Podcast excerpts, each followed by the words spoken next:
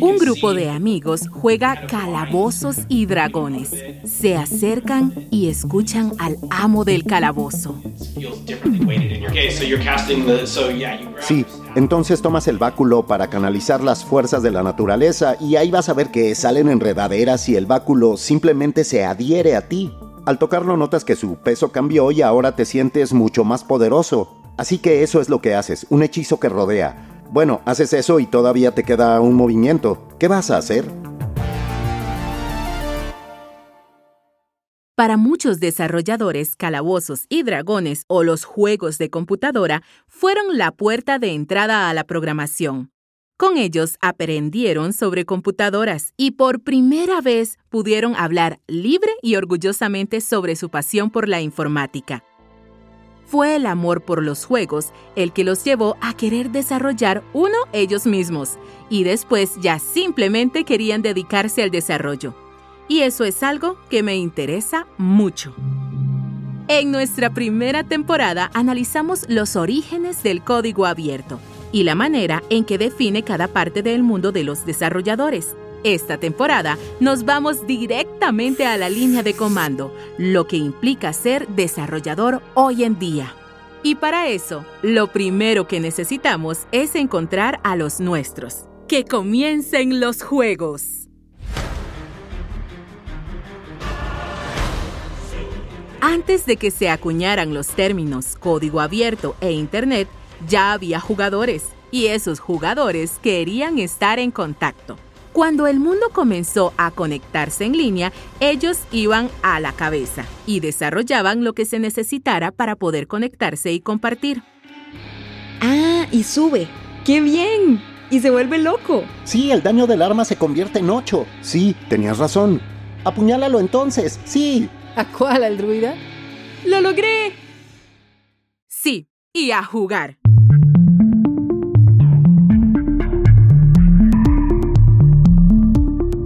Esta es la segunda temporada de Command Line Heroes en español, un podcast original de Red Hat. En el episodio de hoy, Press Start, las comunidades de juegos y el código abierto.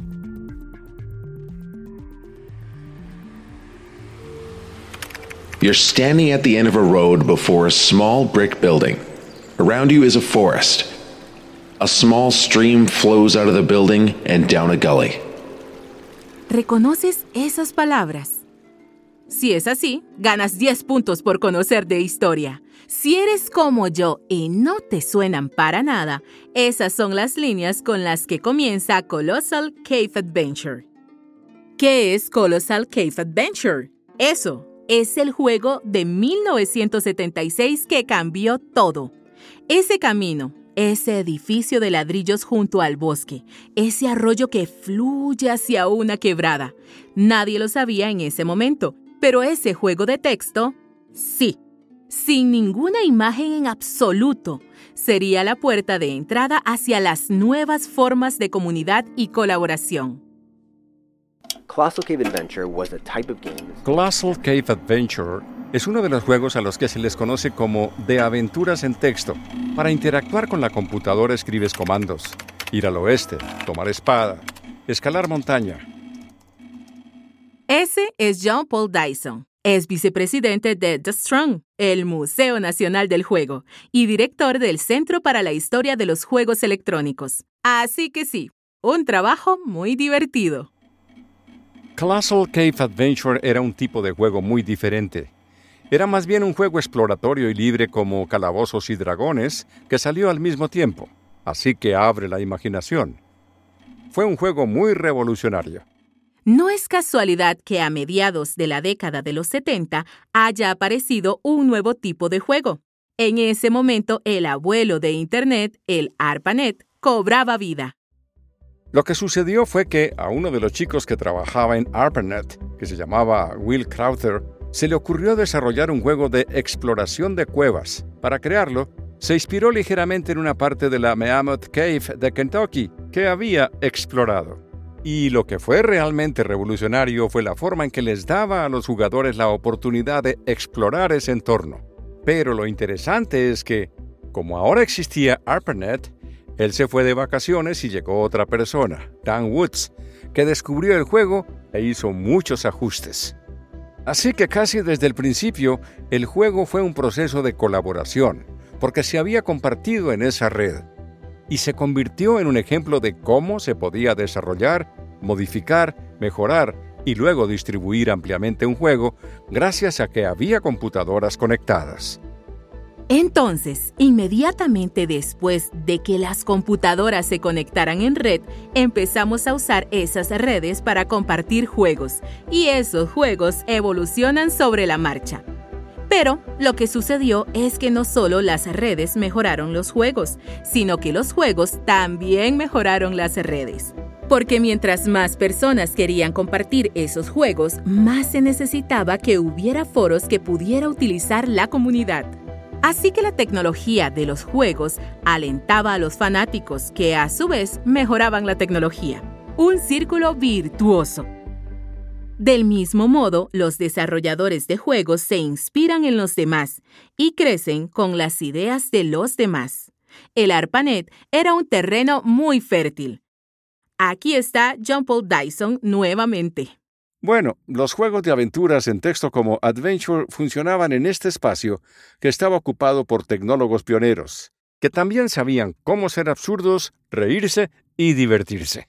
Los primeros juegos realmente ofrecen un patrón de cómo pueden colaborar las comunidades de desarrolladores. Recuerda que no estamos hablando de Minecraft ni de League of Legends. Estamos hablando de líneas de texto verde en una pantalla negra. Se trata de leer un juego de varias historias que te invita a tomar tus propias decisiones. Es una cultura de juego mucho más sencilla, pero nos dio grandes recompensas. La comunidad cree firmemente en los beneficios de compartir y en que una mayor colaboración produce mejores resultados que la producción de productos cerrados. Entonces, el resultado es que se han desarrollado juegos que surgieron de las comunidades y que están abiertos a los cambios y alientan a las personas a hacer ajustes que podrían resultar pequeños o volverse muy importantes. Pero hay una sensación de que si el juego se mejora, todo es para bien. Así que creo que aquí nace ese espíritu en la historia, sobre todo en la de los juegos de computadora, que es realmente importante para impulsar a las comunidades informáticas. El profesor Dennis Gers ha estudiado la historia de los juegos y de Colossal Cave Adventure. En particular, para él, estas primeras comunidades de código abierto fueron un torbellino de creatividad. Uh, en ese momento de la cultura participaban personas que desarrollaban sus propias ideas y las compartían. Era muy común encontrar el código fuente y luego lo primero que hacías era agregar otro cuarto a ese código fuente existente. Era así como lo que se hace en la ficción escrita por los fans, donde hay personas que elaboran historias que encajan en los capítulos de los libros de Harry Potter, o así terminaron los personajes menores del mundo de Katniss de los Juegos del Hambre. Es la costumbre de agregar, desarrollar y basarse en una narrativa principal. Bueno, ahora voy corriendo hacia Van Tyler y miro sus heridas. Ah, dice que el daño del arma se convierte en D8. Antes de que se agregaran imágenes o video a los juegos, los que dependían de la imaginación abrieron paso a las comunidades masivas en línea que se formarían en el futuro. La relación entre los juegos y las comunidades en línea era simbiótica y poderosa. Pero si hay algo que sabe el público de los juegos es que los jugadores poderosos pueden desviar la misión. A medida que crecieron los juegos en línea, su origen comunitario empezó a deteriorarse. Y esta vez intenta tomarlo de la nuca y tirarlo. ¡Sí! Bien, avancemos hasta el presente. Internet ha crecido. Y con ello, la comunidad de juegos en línea ha subido de nivel. Hoy en día, los juegos generan más de 100 mil millones de ingresos al año y se espera que esa cantidad se duplique en la próxima década. Pero el éxito también ha cambiado el juego. Ya no es un grupo de desarrolladores independientes que comparten su trabajo en un pequeño foro Las comunidades de juegos que existen en la actualidad son muy distintas de lo que sucedía en los primeros días de Colossal Cave Adventure. Hola, mi nombre es Saku. Soy fundadora de una startup que se llama Asteroid, que fabrica herramientas de realidad aumentada para desarrolladores de juegos. Saku Pandit Naradne se pregunta si la relación entre el Internet abierto y el desarrollo de juegos no se ha torcido un poco últimamente. Tiene razón. ¿Por qué las empresas de juegos no comparten partes del código de la misma manera en que a veces lo hacen las grandes empresas de tecnología? Si eres la única empresa de juegos que comparte su código con todos, la competencia simplemente lo copiará y aprovechará todos tus secretos para desarrollar un juego AAA mejor que el tuyo. Las grandes empresas de tecnología tuvieron el mismo problema, pero yo creo que lo que pasó fue que los esfuerzos de los ingenieros de software terminaron por resolverlo, porque si nadie trabajara para una empresa que retiene el código fuente, entonces todos se verían obligados a abrirlo, y entonces todas las grandes empresas tecnológicas compartirían todo lo posible, lo cual es muy bueno para el software en general. Pero eso nunca sucedió con los juegos. Saku cree que, en general, los desarrolladores no han tenido el mismo control sobre la toma de decisiones en comparación con otros campos. Y eso es muy malo porque significa que todos nos estamos perdiendo algo. Básicamente, sabemos exactamente cómo manejar el renderizado, el sombreado y la física del juego a un nivel muy alto, y eso no debería replicarse en todos y cada uno de los estudios de juegos. Lo raro, justamente, es que cada estudio de juegos frecuentemente construye los motores dentro de cada empresa. Desgraciadamente se quedaron en este tipo de... Mm, ah, siento que los juegos se parecen más a una película que a un software.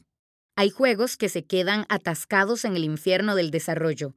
Luego está el problema de que los productores los financien y cosas así. Y creo que todos estos factores van en contra de la adopción del mejor software posible. Así que ese enfoque de exclusividad en el desarrollo de juegos genera muchísimo trabajo redundante. Cada estudio se ve obligado a resolver los mismos problemas y la mayoría de las soluciones tampoco son las óptimas. Por otro lado, los desarrolladores independientes que podrían tener algo nuevo que ofrecer ya no pueden adquirir las herramientas que rápidamente se han vuelto inasequibles.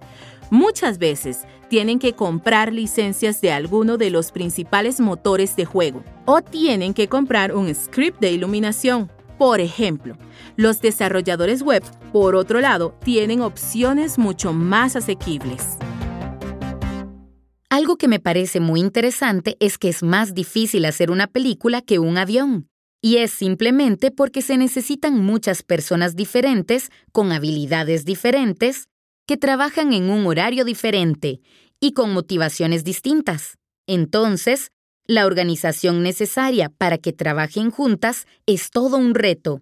Y para los motores de juegos y otros software de juegos, saldar esa brecha es casi tan importante como ser el software más eficiente para el trabajo.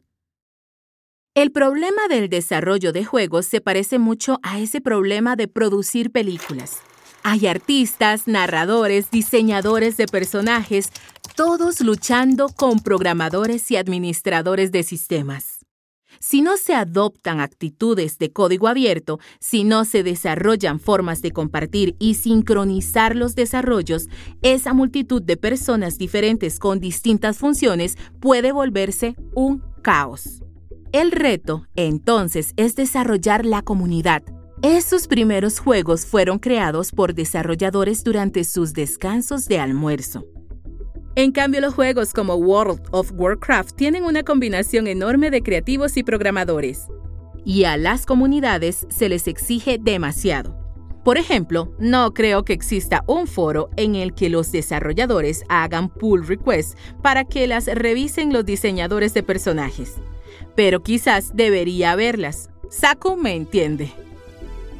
Creo que el gran problema de los juegos es que son interdisciplinarios. Lo interdisciplinario es difícil porque es lo que dice la tesis Las dos culturas de C.P. Snow. Hay que reunir a las personas con más habilidad del lado derecho del cerebro y de mentalidad creativa y a las personas con mayor destreza del lado izquierdo del cerebro y que son lógicas, y lograr que trabajen juntas. ¿Podemos tomarnos un segundo para pedirle al mundo que desarrolle algo? Si alguien de GitHub desea encontrar la manera de desarrollar un juego de código abierto que funcione tanto para los desarrolladores como para los artistas, le haría al mundo un favor. Creo que los juegos siempre se han visto limitados porque hay que reunir a dos grupos de personas que no se comunican para que intenten desarrollar algo.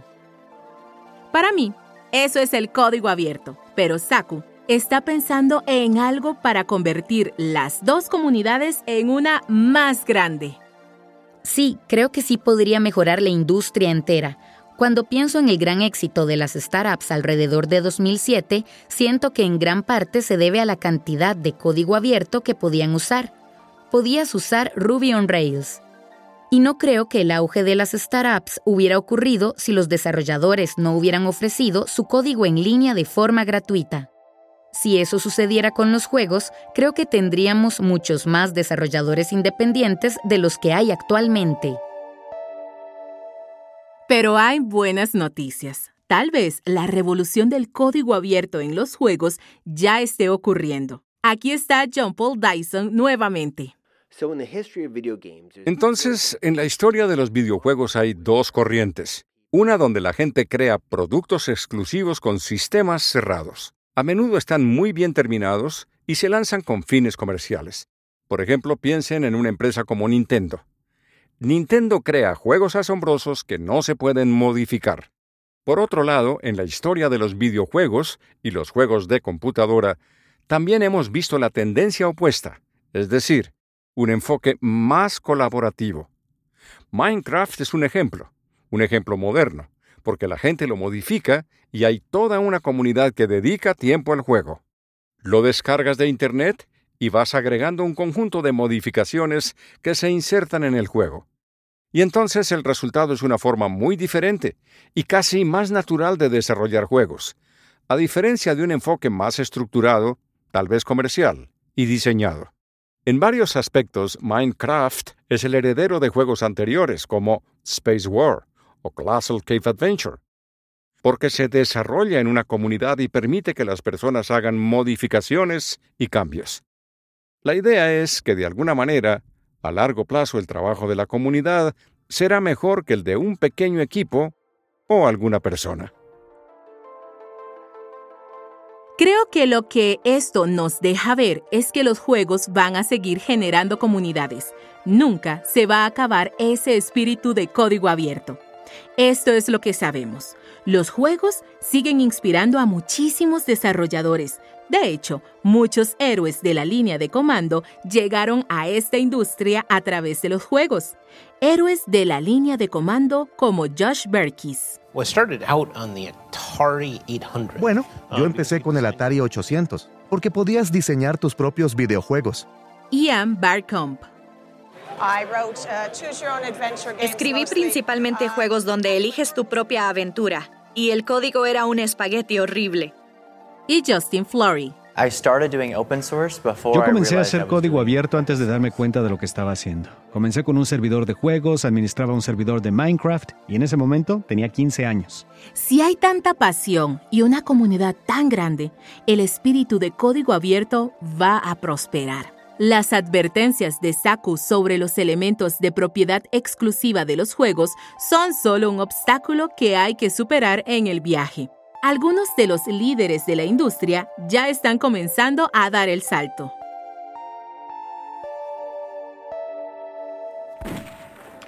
En realidad nos fue bien. Me estaba yendo muy bien. Llevaba tres muertos y ellos uno. Sí, Cambo me llevaba. Si estos últimos años has estado con niños de 12 años, probablemente hayas oído hablar de un jueguito llamado Fortnite. Bueno, jueguito es un decir. El primer año consiguió más de 125 millones de jugadores que interactuaban en una enorme batalla real. Espérame un segundo, solo tengo que llamar a mis padres. Sí, los juegos siguen siendo muy buenos para generar comunidades. De hecho, Fortnite es el juego de consola gratuito más grande de todos los tiempos. El estudio que lo creó, Epic, también diseñó el motor de juegos Unreal, que es el que utiliza Fortnite. Muchos otros juegos lo utilizan también, porque Epic lo lanzó de forma gratuita. No es exactamente de código abierto, pero se puede acceder al código fuente y eso ya es más de lo que hacen la mayoría de los estudios.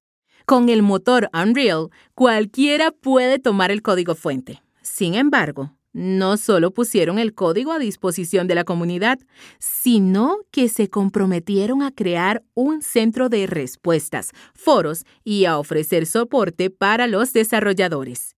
Epic está redoblando esfuerzos para crear una comunidad lo más grande y amplia posible.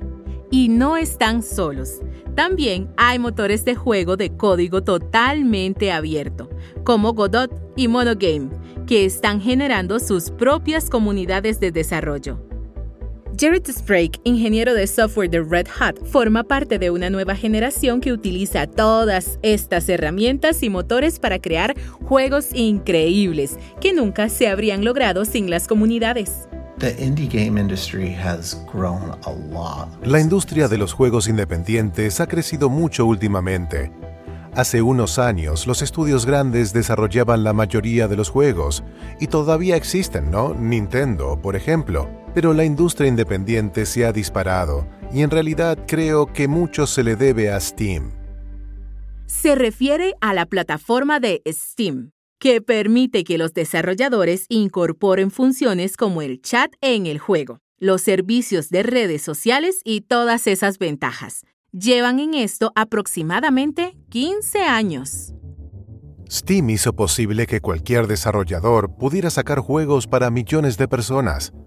Ha habido muchos juegos importantes que comenzaron como independientes, tal vez con una o dos personas que trabajaban en ellos y de pronto ven un éxito rotundo. Minecraft es el ejemplo perfecto. Comenzó con un solo desarrollador independiente. Y ahora es uno de los juegos más grandes de la historia. Pero es solo un ejemplo de que los juegos independientes realmente se han convertido en una fuerza importante en la industria de los juegos. Jared y su amigo de Red Hat, Michael Clayton, se juntaron para organizar sesiones creativas o Game Jams donde un grupo de desarrolladores independientes se reúne para diseñar juegos en poco tiempo, como un hackathon, pero para los juegos. GitHub organiza una que se llama Game Off. La sesión de Jared se llama Open Jam. Si le preguntas a él, forma parte del futuro del desarrollo comunitario de juegos y podría crecer mucho más. Puedes usar Linux, por ejemplo, porque era de código abierto y toda esta gente podía contribuir y agregar herramientas, parches y cosas así. Eso es lo que la hizo tan grande, mucho mejor de lo que una sola persona podía hacer por su cuenta. Y creo que todavía existe la posibilidad de diseñar un juego o algún tipo de sistema de juegos o mundo virtual que sea de código abierto, al que puedan contribuir miles de personas para desarrollar algo más grande de lo que puede hacer una sola persona ya empieza a verse un cambio hacia las costumbres del código abierto en los estudios de juegos. Creo que nadie pone en tela de juicio el poder de darle a tu comunidad la posibilidad de desarrollar sus propias creaciones. Jordan Weisman es cofundador de Hairbrand Skins, Crimson Skies, Battletech, Mech Warrior. Todos son suyos. Durante mucho tiempo ha encabezado el desarrollo de los juegos y lo que ve ahora es un cambio hacia las costumbres del código abierto a medida que los estudios se dan cuenta de las ventajas. Incluso los juegos como Battletech, que tienen una gran cantidad de... Hemos intentado abrir al público la mayor cantidad posible de datos del juego y hemos visto que al público se le ocurren modificaciones increíbles para el juego. Y para nosotros es muy emocionante ver a dónde los lleva su creatividad y todo lo que han logrado. Además, atrae a los jugadores de maneras diferentes que nuestro contenido original. Y eso es solo un ejemplo de lo que se puede lograr, y a medida que avanzamos con nuestros juegos nos abrimos cada vez más para permitir que los jugadores expresen su creatividad. Jordan cree que una cultura donde puedan modificarse los juegos ayuda a que estos alcancen su mayor potencial.